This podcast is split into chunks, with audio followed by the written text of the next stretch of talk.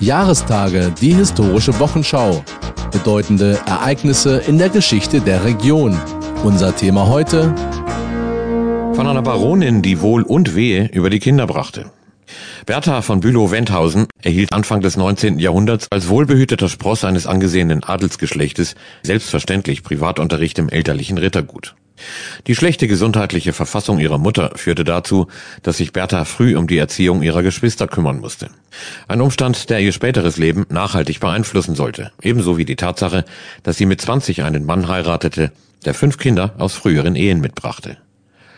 Den entscheidenden Schub für ihr späteres Wirken gab der jungen Adligen aber eine eher zufällige Begegnung während einer Kur in Bad Liebenstein. Da beobachtete Bertha, die jetzt von Marenholz Bülow hieß, einen Herrn fortgeschrittenen Alters, der mit den Dorfkindern allerlei Spielchen veranstaltete. Während die anderen Erwachsenen sich über den alten Herrn lustig machten, war Bertha begeistert. Zu Recht, denn dieser Mann betrieb das Spiel mit den Kindern beruflich und methodisch. Sein Name war Friedrich Fröbel und seine Profession war die Pädagogik.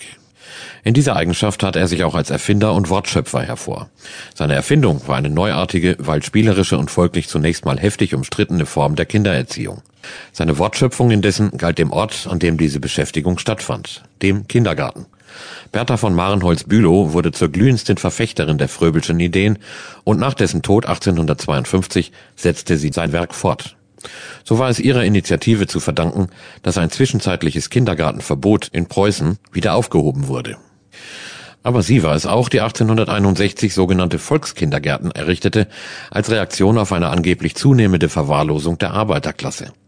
Und damit führte sie Friedrich Fröbels Werk schließlich ad absurdum, denn dieser hatte das Spiel als typisch kindliche Beschäftigung begriffen. Für die Baronin dagegen war Spielen nur Mittel zum Zweck.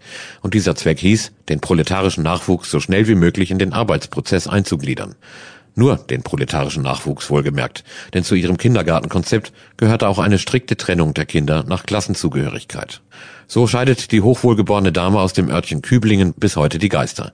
Die einen sehen sie als würdige Erbin Fröbels, die anderen als eine zwar aufopferungsvoll kämpfende, aber allzu sehr vom eigenen Standesdünkel geprägte Frau.